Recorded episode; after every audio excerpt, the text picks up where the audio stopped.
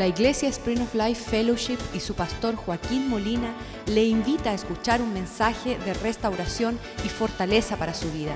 Sea parte de la visión Cambiando el Mundo. Padre, te damos gracias por tu bondad sobre nuestras vidas. Te damos gracias por el privilegio y la honra de servirte, de conocerte, de amarte, de ser amado por ti. Pedimos que tú nos hables esta noche, que podamos recibir una palabra de ánimo, que podamos ah, llegar a, donde tú quieres que estemos para poder ser encargados, encomendados a lo que tú nos encomienda y que eso sea la prioridad en nuestras vidas. Que tu gloria cubra la tierra como las aguas cubren la mar y que nosotros seamos tus instrumentos, que seamos tus siervos, que estemos en los negocios de nuestro Padre. Prospera y bendícenos, Señor, esta noche con una palabra que cause que nos alineemos a tus propósitos. Quita toda necedad de nuestros pensamientos, toda actitud y espíritu torcido, rebelde, desobediente, y permítenos alcanzar la herencia que tú tienes para aquellos que caminan en la forma que te agrada a ti, Señor. Glorifícate esta noche y te damos gracias en el nombre de Jesús. Amén. En Primera de Reyes capítulo 2, versículo 1, tenemos, uh, anoche se dañó nuestro proyector, por eso está la pantalla arriba, ese bombillo que, que, dura cierta cantidad de horas, pues anoche decidió que ya no iba a alumbrar más.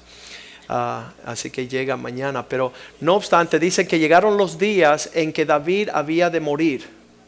Tiempo de, de transición, tiempo de encrucijadas, donde va a comenzar algo nuevo.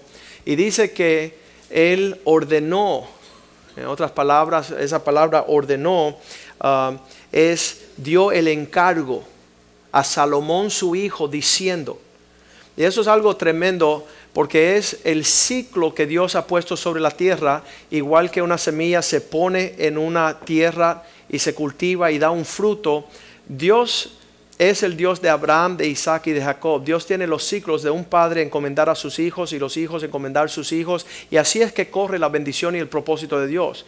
Obviamente cuando hay una pelea entre un padre y un hijo, una discusión, por eso está la crisis a nivel mundial, donde, donde va a bajar la bendición, Satanás tira ahí su obra siniestra para perturbar que pase el propósito de Dios como Él sabe el ciclo de Dios, que Dios um, bendice, por eso dice Pablo, uh, hijos honren a sus padres. Hay personas que pueden ver a Richard y a José y, hasta enojado. ¿Y por qué yo no tengo ese privilegio? ¿Por qué no tengo esa oportunidad? Tú lo tienes, como bien dijo el pastor Mediero, de ser un hijo obediente. Tú lo tienes. Es un comportamiento. La paternidad no es una expresión física material, es un espíritu. Romanos 8:15 dice, por el Espíritu de Dios clamamos Abba Padre. La disposición de ser un hijo ah, se compone en el corazón de cada uno que recibe para no estar esclavizado y lejos de ese propósito. Entonces vemos aquí que David está pasando el encargo a su hijo, la encomienda. Y la encomienda siempre ha sido igual. La encomienda eh, que, él le encarga a Salomón en esa época. Um, vamos a, a, hablar esto nuevamente, que solamente el Padre encomienda, encarga al Hijo. El domingo habíamos hablado el encargo que cambia el mundo, diciendo que Dios quiere uh, bajar el encargo a los hombres, mas los hombres han andado en su inmadurez. Habíamos hablado de Mateo capítulo 11, versículo 12, donde dice, ¿a qué compararé esta nación?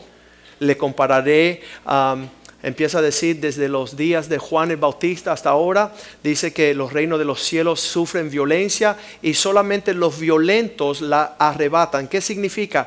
Que ya que hay una potestad demoníaca, diabólica del infierno que está batallando para que no se le dé el traspaso y la encomienda a la próxima generación, entonces Satanás está haciendo ahí, tú tienes que ser súper valiente para decirle a Satanás, no voy a perder mi bendición y no voy a perder la bendición que pasa a mis hijos. Yo, en el sentido de nosotros los Molinas, al conocer a Cristo a los 16 años, un tiempo bien turbulente de mi adolescencia, eh, tuve el, el primer versículo que Dios me dijo es, honra a tu padre y tu madre. Y yo le contesté, ¿cómo voy a honrar a una persona que aborrezco? ¿Cómo voy a honrar a una persona a la cual tengo tanta contienda con él? Un, un, um, ¿Cómo no teníamos a Cristo? Yo decía, bueno, si, si, si yo voy a escuchar a mi papá, yo voy a ser como él. Y yo no quiero ser como él. Yo no quiero tener la tristeza de hogar, yo no quiero tener la, división, la separación del matrimonio, yo no quiero tener las ansiedades, las preocupaciones, el peso, el temor. Entonces todo lo que decía mi papá, yo hacía lo contrario. Hasta que Cristo llegó a mi vida y me dijo, honra a tu papá y, cualquier forma que yo señalaba lo que no estaba correcto en él para justificar mi rebeldía, el Señor le dijo, yo no te he pedido que tu papá sea perfecto, yo te he dicho que tú seas un hijo que eres capaz de honrar a tu papá. Y entonces yo era un atrevido y yo le pregunté, ¿y por qué? Él dijo, para que todo te vaya bien y para que vivas una vida abundante, larga. Y fui tan atrevido que le dije, ¿y qué si no lo hago? Entonces, tuerce que todo te vaya bien, todo te va a ir mal, y tuerce que todo vaya a ser una vida larga y vas a tener una vida breve, breve. Y entonces me convenciste. Quiero vivir largo y quiero que me vaya bien. Entonces, a partir de ese momento, sin interesar la forma ni cómo mi papá me instruía, me, me, disciplinaba, me corregía, yo me forzaba por decir, pongo por obra hice un trato con el Señor, le dije, cualquier cosa que salga de la boca de este ser que ha puesto en mi vida, la voy a, poner por obra ah, para ser heredero de tus promesas, para recibir el propósito sobre mi vida. Entonces, a la luz de ese tiempo, Dios empezó a sanar nuestros corazones y entretejernos y hacer un, acercamiento ah, posible por una actitud, un cambio de, disposición. Ah, en ese sentido yo estaba anhelando que se cumpliera el propósito de Dios sobre mi vida. De hecho, yo quería ser psicólogo. Yo quería ir a ayudar y aconsejar a las personas ah, ah, eh, fruto de los divorcios, resultados de destrucción en el hogar. Y mi papá me dijo, ¿sabes qué? Ah, sería mejor que fuese abogado. Y yo ni sabía lo que era un abogado, ¿no? Yo, pensaba que era primo del aguacate, ¿no? Y yo no sabía lo que él me estaba diciendo. No sabía qué hacía un abogado, no sabía qué estudiaba, no sabía cómo ejercer, pero nada más que él dijo esas palabras y e, ya eso formó un destino y un propósito que ya yo descansé. Y cuando los otros amigos míos decían, yo no sé qué estudiar, yo no sé qué estudiar, yo decía, yo voy a ser abogado. Y es porque ya estaba fluyendo el propósito de Dios de haberme alineado con el corazón del Padre. Amén. Entonces en esa confusión se te desaparece cuando tienes la habilidad de encargar. Por favor entiendan bien la dinámica de este primer versículo. Un padre encarga al hijo. El que no tiene el encargo es porque no ha decidido ser hijo. No tiene papá no, tiene una relación de recibir una identidad y una herencia, que es el orden bíblico. Entonces el versículo 2 dice, yo estoy yendo a la manera de toda la tierra, Primera de Reyes 2.2, ya es hora de que yo ah, pueda ah, salir, dice, sigo el camino de todos en la tierra, esfuérzate y sed hombre. Estamos viendo que esto no, de la hombría del pastor, no es, una, no es un capricho, ¿verdad? El pastor que tiene con la hombría y por qué no podemos ser... No, escúchame, este es el corazón de Dios desde el principio, que Él no puede encargar un niño con la responsabilidad, que Dios no va a encomendar a un inmaduro que Dios no va a poder alcanzar su propósito con un niño, pues es con el hombre que Dios tiene el trato para desarrollar su propósito. Entonces es necesario que todos nosotros enseñémonos ah, el esfuerzo de ser hombre. Ah, muchos de los hombres no quieren recibir ese desafío. En estos días he hablado ah, con varios hombres, decía, mira, Ah, Joaquín, yo nací en una familia donde no había hombres, los hombres no existían. Entonces cuando yo me caso con mi esposa, ella tampoco había visto la función de un hombre. Entonces lo natural es que como la que mandaba en casa era mami, en los dos casos, pues llegamos al matrimonio y la que manda es la bruja. No, perdón, es la mujer que no sabe que le corresponde al hombre presentarse delante de Dios y aceptar la responsabilidad de poder amar, cuidar, sustentar, bendecir y ser una fuente de alivio. Um, en esta iglesia tenemos un pintor, se llama Joa. Y yo es profesional pintor y es tremendo. Y cuando él se casó tampoco había un papá ejemplar eh, por parte de su familia ni de parte de la familia de Kathy, que es su esposa. Entonces ellos eh, corrieron como dos jóvenes enfrentando la vida, ella como maestra y él como pintor y él trabaja también, hace varias cosas. De gabinetes y carpintería, pero cuando ellos llegan a la iglesia empiezan a escuchar la voz del Espíritu de Dios, donde el Espíritu de Dios empieza a poner el orden del reino de Dios. Y este año va a ser el primer año, ellos tienen un hijo de cinco añitos y una hija que le acaba de nacer. Um, y este año el, el desafío donde ella se queda en casa por primera vez a ser mamá donde ella le pone a él el peso de la responsabilidad de traer la provisión a la casa para que ella tenga un lazo de afinidad con su criatura. Y ah, tenían todas las discusiones que, bueno, es que ahora empiezan las escuelas y la niña acaba de nacer, así que la suegra, la mamá suegra que, que se meta en la sopa, ¿no? Pero ellos dijeron, no, queremos confiar en el Señor. Y el Señor quiere bendecir y traer paz y provisión a nuestro hogar, vamos a creerle a Él. Y ellos hasta la semana pasada estaban temblando, pastor, ¿dónde está la provisión de esta casa que Dios prometió para yo poder traer un refrigerio a mi esposa? Y pues damos gloria a Dios que la semana pasada llegó una gran cantidad pero Dios lo llevó ahí hasta, hasta, hasta la tabla, ¿no? Pero pudieron percibir, y sabes qué, la, el refrigerio del rostro de su esposa, el disfrutar ese vínculo con esa criatura que ella no pudo hacer con el primer hijo. Aún el mayorcito se está dando cuenta el calor que una mujer es capaz de darle a una casa a las criaturas que nacen, ¿verdad? Y no tener que ser resguardado en un closet, sabe Dios, en qué escuela, ¿no? Pero realmente Dios es un Dios de paz, de provisión. Él fue el que me dijo, mira, mi cuñado ahora está comprando una casa de 3 millones de dólares y ese va a ser el divorcio de ellos. Pero nosotros estamos contentos con abrigo y sustento bajo un techo donde Dios está prosperando. Y las sonrisas anoche fueron maravillosas. Le felicité. Estoy orgulloso del hombre que toma el desafío de, ir en pos de lo que Dios ha prometido, porque Dios es fiel en extremo. Dios es abundante en su provisión. Entonces, en toda esa medida y en todo ese encargo, Dios le dice, David le dice a Salomón, esfuérzate y muéstrate, alcanzar la medida de la umbría. Ah, nuevamente estamos viviendo en una sociedad Ah, donde eso ya es tema de burla.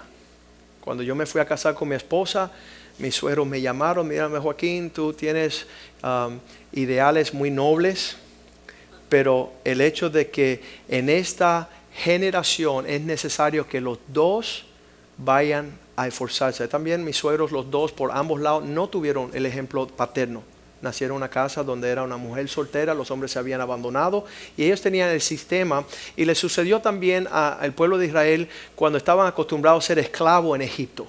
Dios le había prometido una tierra que no tenían que labrar, que no tenían que casas que no iban a edificar, ganado que no iban a tener que criar. Dios lo iba a dar todo. Y eso era una fantasía, una utopía.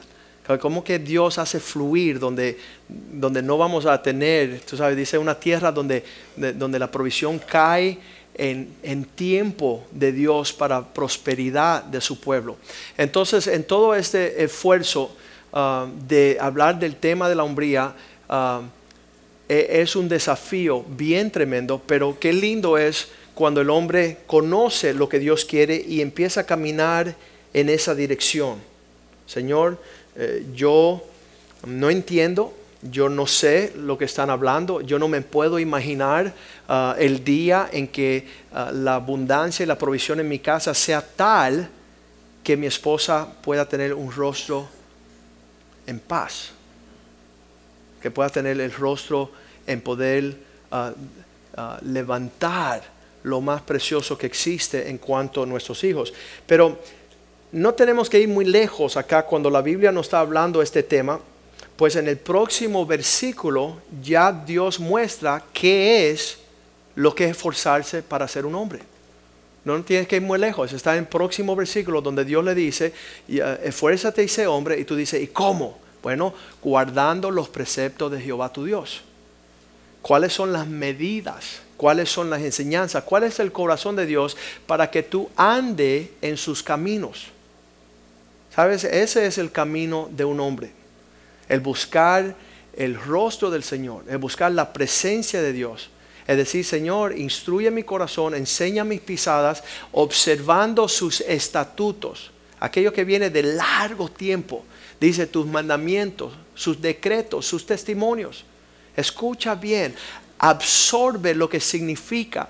Ah, los testimonios de los hombres que han parado esta noche, el Richard que dice, ¿sabes qué? En mi casa hubo una muestra de hombría que no tenía nada que ver con los mandamientos de Dios.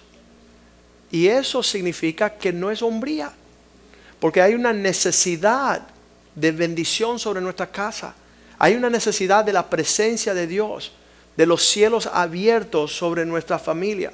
Él dice, ser un hombre es caminar en sus caminos, observar sus estatutos, guardar sus mandamientos, sus decretos. No son filosofías. Hay hombres que escuchan esta noche y dicen, bueno, es que esto eso es teología religiosa.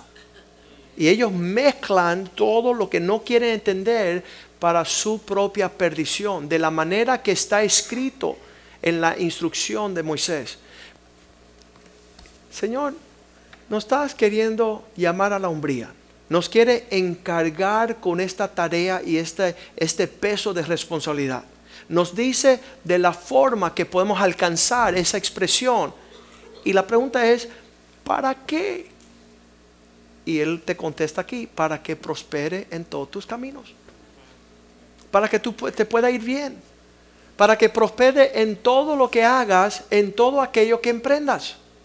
No, en otras palabras, no te pelees con el Dios que se está extendiendo la mano diciendo cómo tú puedes lograr lo que Él ha diseñado para florecer, para fructificar, para, ¿sabes qué? Estaba hablando con un hombre ayer, él me llamó por esta cuestión de los letreros de salvemos al matrimonio, ¿no? Y él dice, ah, ah, ¿cuándo tienes una cita?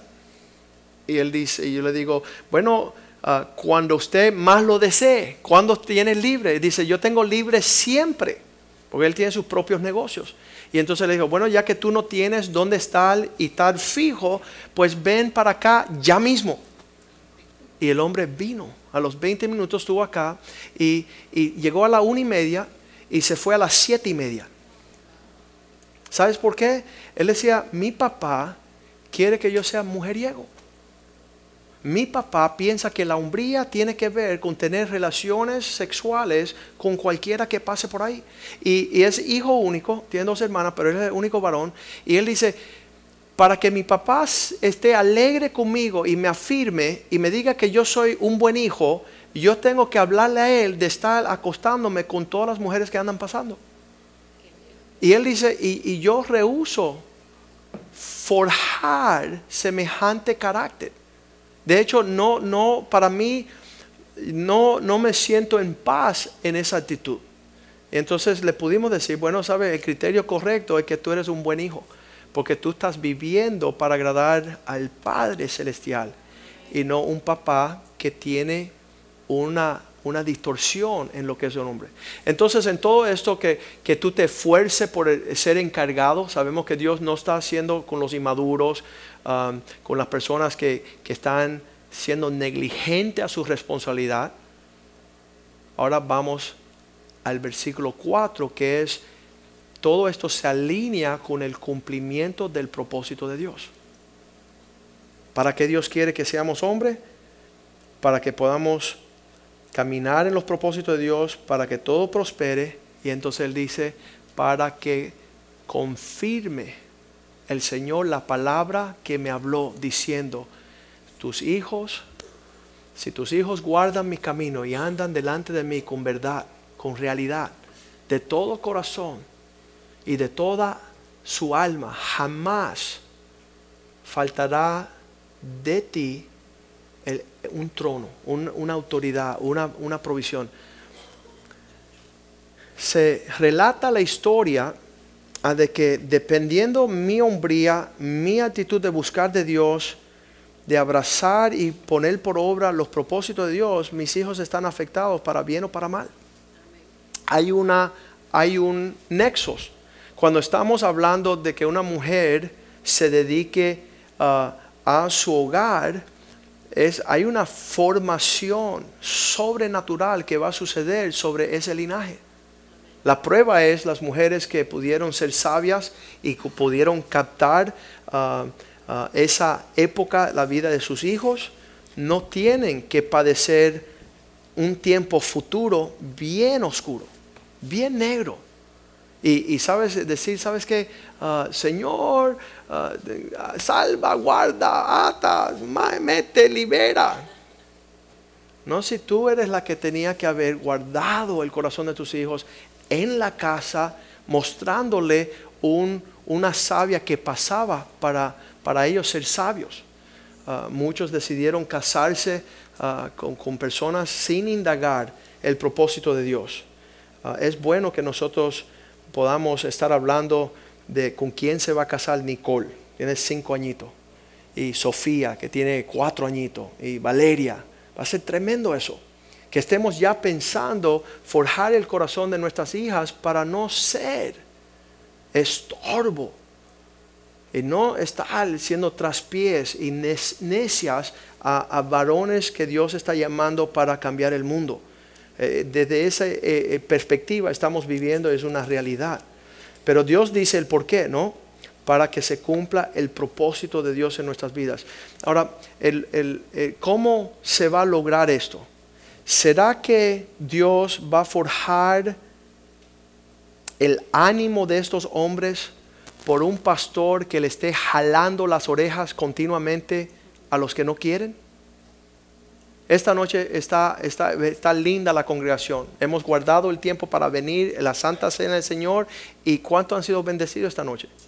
Pero esto es lo que no llegamos el jueves que viene va a haber otra, otra tarea, va a haber otro deporte, va a haber otra actitud. Y no llegamos a lo que es la mejor parte. Entonces, ¿qué es lo que nos tiene que llevar? Efesios capítulo 4, versículo 18, dice, dice Pablo, asegúrense que lo que está conmoviéndoles a ustedes no es una fuerza externa, sino una interna. Creo que es el 5, 5, 18.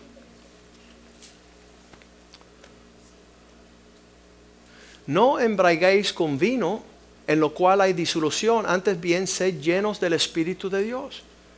Que no sea una fuerza externa, oh, el pastor vino y nos conmovió bien fuerte, por eso estaba presente. Y entonces cuando el pastor no está, ¿qué pasa? No hay una influencia, no hay un no hay una disposición, porque no está fluyendo de adentro. Versículo 19 dice la palabra de Dios,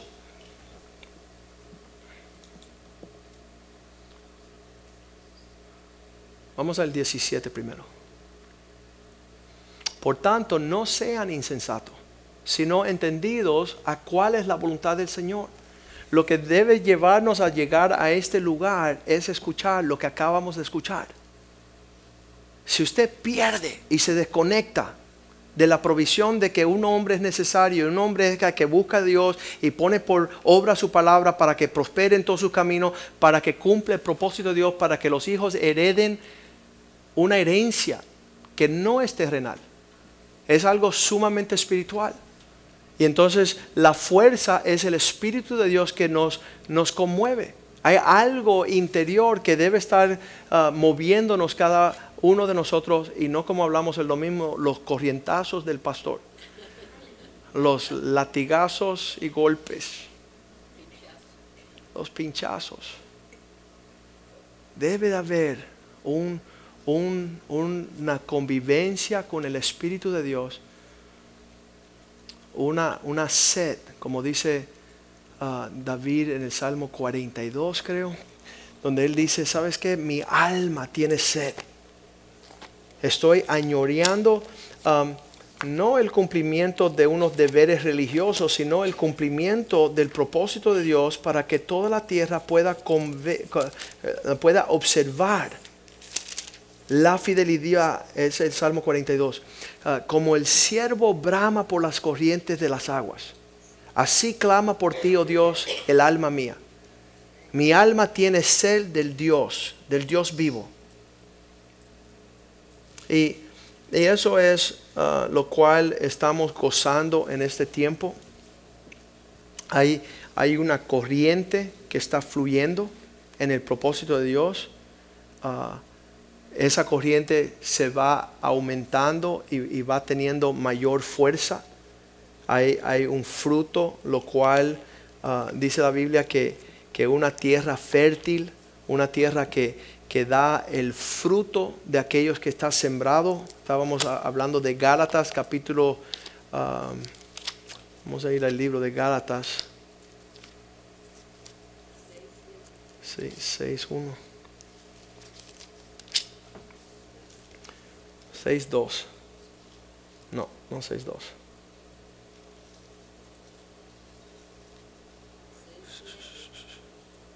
6.7 es. Gálatas 6.7 donde dice, no os engañéis. Dios no puede ser burlado. Todo lo que el hombre sembrare, eso también segará. Ah, el que siembra para la carne, de la carne segará corrupción, mas el que siembra para el espíritu, del espíritu segará vida. No nos dejemos de cansar de hacer lo bueno, porque a su tiempo segaremos si no desmayamos. Un joven llega a mi oficina hoy y dice, pastor, sabes que por mucho tiempo me he guardado y creo que me he guardado en vano. Porque todos los impíos van corriendo y hacen lo que le da la gana y viven como le da la gana, pero yo que me he guardado, ¿qué tengo? Y es, obvio que tú no puedes ver lo que yo veo. Yo veo un joven que se sacrificó y pagó el precio para obtener lo mejor de parte del Señor. No te dé por vencido todavía. No te canses, porque Dios es fiel. Dios es fiel, fiel, fiel. Y, y tú puedes ver a la luz de que otro quizás se te adelantó porque fueron desobedientes o rebeldes o hicieron de la suya, pero la realidad es que, puede sucedernos a todos nosotros. Percibir, bueno, es que, y yo digo, tengo mi oficina llena diario de personas que dijeron adelantarse en el camino solamente para atrasarse largo camino. Cuando fuimos a Nueva York estaban los hombres llorando. Dijeron, hemos actuado neciamente y ahora estamos cosechando destrucción. Nuestros hijos no quieren tener relación, nuestras esposas están con otros hombres, nuestras casas han sido perdidas. Otras personas han heredado nuestros bienes. Entonces, bien importante que Dios nos hable la tarea ah, que corresponde a su pastor, que soy yo, y los pastores que estamos aquí, es cómo podemos de alguna forma fomentar que corra en sus vidas, no el esfuerzo externo de una influencia, in- influencia ah, ah, de deber o de imposición o, de un sentimiento externo, pero cómo es que podemos ser conmovidos por el amor de Dios, ¿no? Desarrollar y cultivar, ah, darle lo mejor a Dios para ver ah, la naturalidad del fruto que eso trae. Nosotros con nuestra familia, nuestros hechos hablan más que nuestras prédicas. Mis hijos, mi hija, ellos, ellos, ellos no tienen que estar escuchando uh, porque Dios lo obliga o porque es la casa de Dios. Hay, un fluir natural de entender estos principios. Dice que el que medita en su ley día y noche, todo lo que hace prospera. Eh, pastor, ¿por qué no prospero? ¿Por qué no me está yendo bien mi vida? ¿Por qué no hay fruto? ¿Por qué no hay expresión? Y la realidad es que en toda esta cuestión es, vamos a cultivar, ah, se va a desprender de nuestra vida para bendición a los demás lo que uno ah, está buscando de todo corazón. Por eso dice allí que, que lo hagamos de todo corazón, de todo sentimiento. Y, no sé, nadie me tuvo que, que animar a ir a visitar a mi esposa cuando yo estaba enamorado de la misma forma. Quizás mayormente nadie me tiene que decir cómo amar y servir al Dios que le amo con toda mi vida por lo que Él ha hecho. Entonces vamos a ponernos de pies esta noche y darle gracias al Señor y decirle, Señor, gracias por la provisión, la llovizna. Dice que es el rocío que, que viene del cielo. Ahora, escuche bien lo que dice la Biblia. Para el justo, Él va a florecer. El rocío que viene de la tierra, al justo lo hace florecer.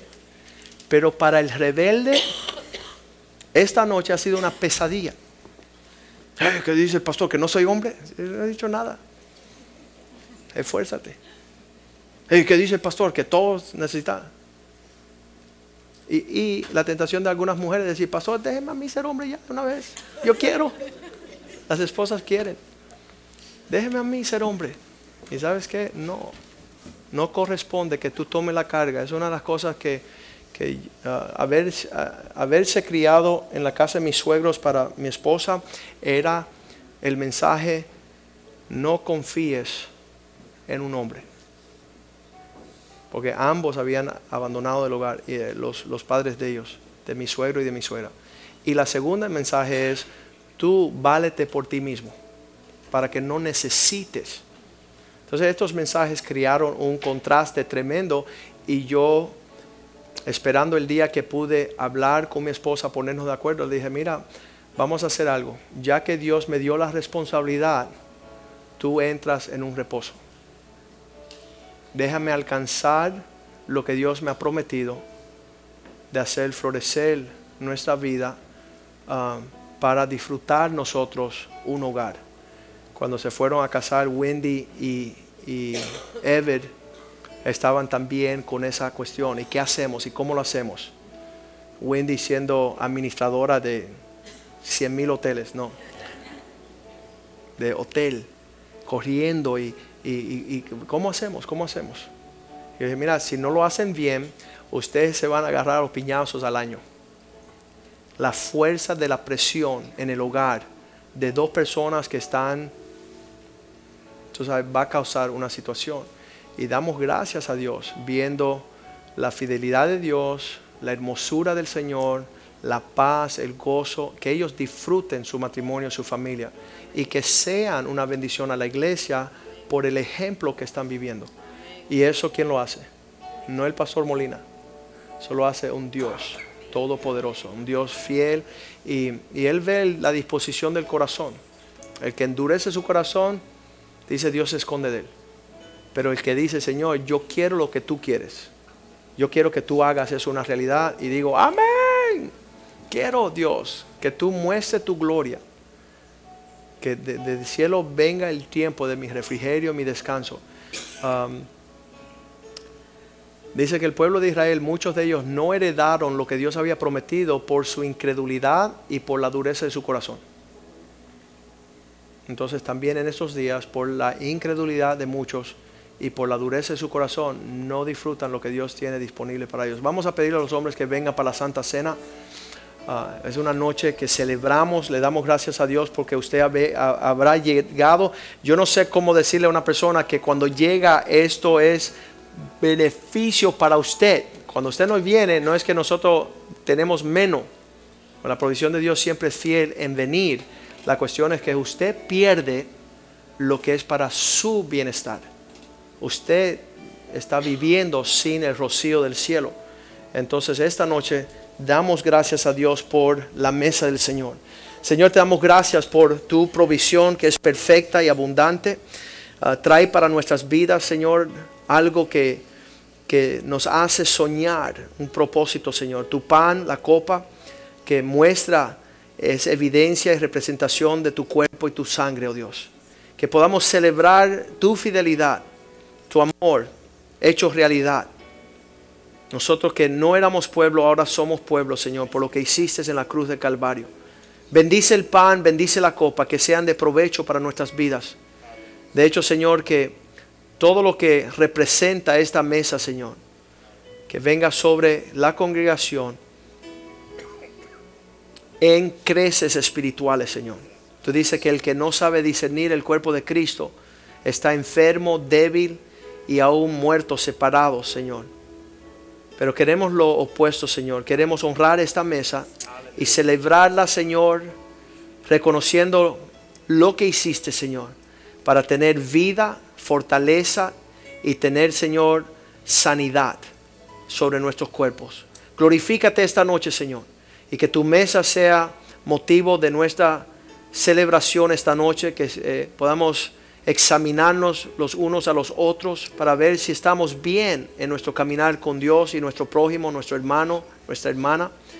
Y Señor, saber que no dejar las cosas así, sino que esta mesa representa reconciliación y salvación. Queremos que tú reconcilies nuestras relaciones y que tú salves aquello que de alguna forma se ha perdido, Señor. Bendice la copa y el pan y en lo que nosotros esta noche escudriñamos nuestro corazón.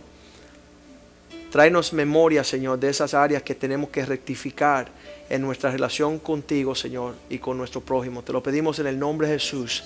Amén y amén.